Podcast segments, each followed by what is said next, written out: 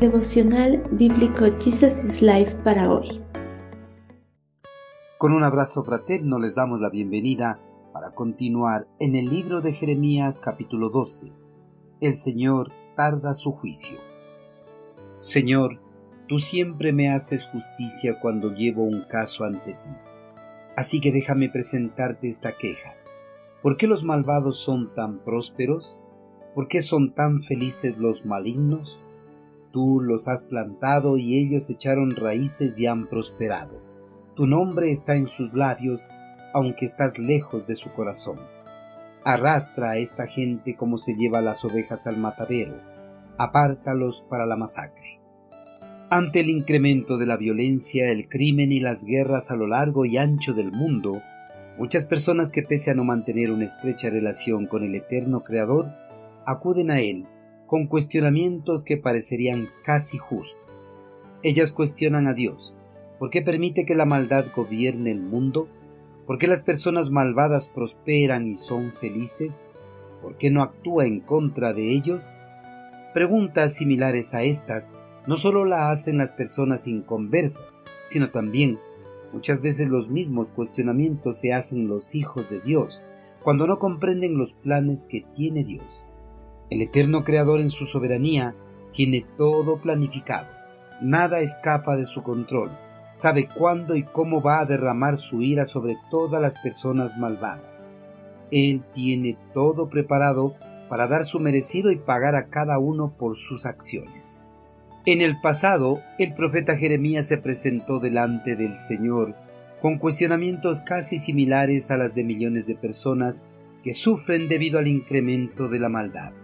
Jeremías, audaz y confiado, se acercó al Señor sin ningún temor de hacerle las preguntas difíciles, las que realmente lo inquietaban.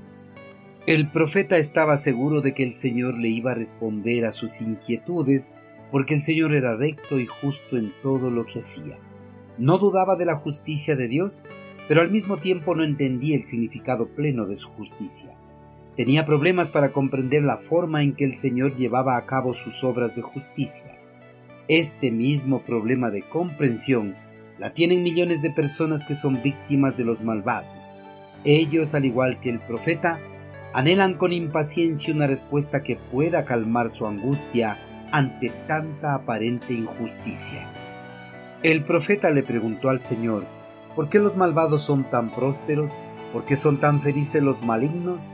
Sé que tú los creaste y ellos se multiplicaron y han prosperado. Tu nombre está en sus labios, aunque estás lejos de su corazón. Los cuestionamientos del profeta Dios eran justos, pues a simple vista con frecuencia parece que los impíos, los hipócritas y los incrédulos prosperan en sus caminos. Hasta puede dar la impresión de que el Señor no solo les permite tener éxito, sino que en parte es el autor de su éxito, ya que toda buena dádiva proviene de las manos del Señor, aunque parezca que esto es así, no lo es. Dios permite una aparente prosperidad y felicidad de los malvados, mas no es una bendición que provienen de sus manos. Por eso, esa prosperidad y felicidad solo serán pasajeras, pues después de que pase el tiempo sufrirán y llorarán amargamente por sus maldades. El profeta le pidió al Señor que hiciera algo de inmediato en contra de los malvados. Él pidió al Señor que arrastrara a todos los malvados como se llevan a las ovejas al matadero y que los apartara para la masacre. Jeremías quería que el Señor los arruinara y los destruyera allí mismo ante sus ojos. Él deseaba que la justicia de Dios se manifestara de inmediato y cayera fuego destructor sobre los impíos.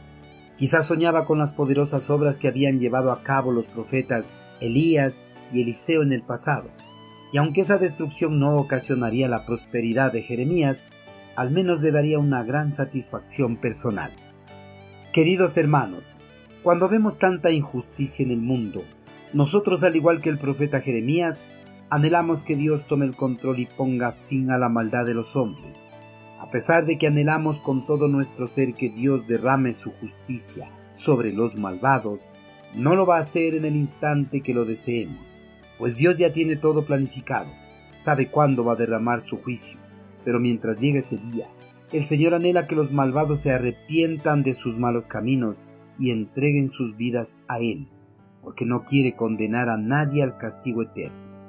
Amigo, Dios está demorando para derramar su ira sobre todos los malvados, porque Él quiere que todos se arrepientan y le entreguen sus vidas.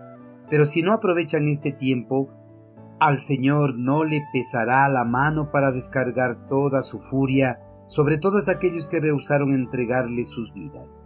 Si usted todavía no ha entregado su vida a Cristo, no siga esperando, pues el mañana puede ser demasiado tarde y muera sin haber entregado su vida a Él.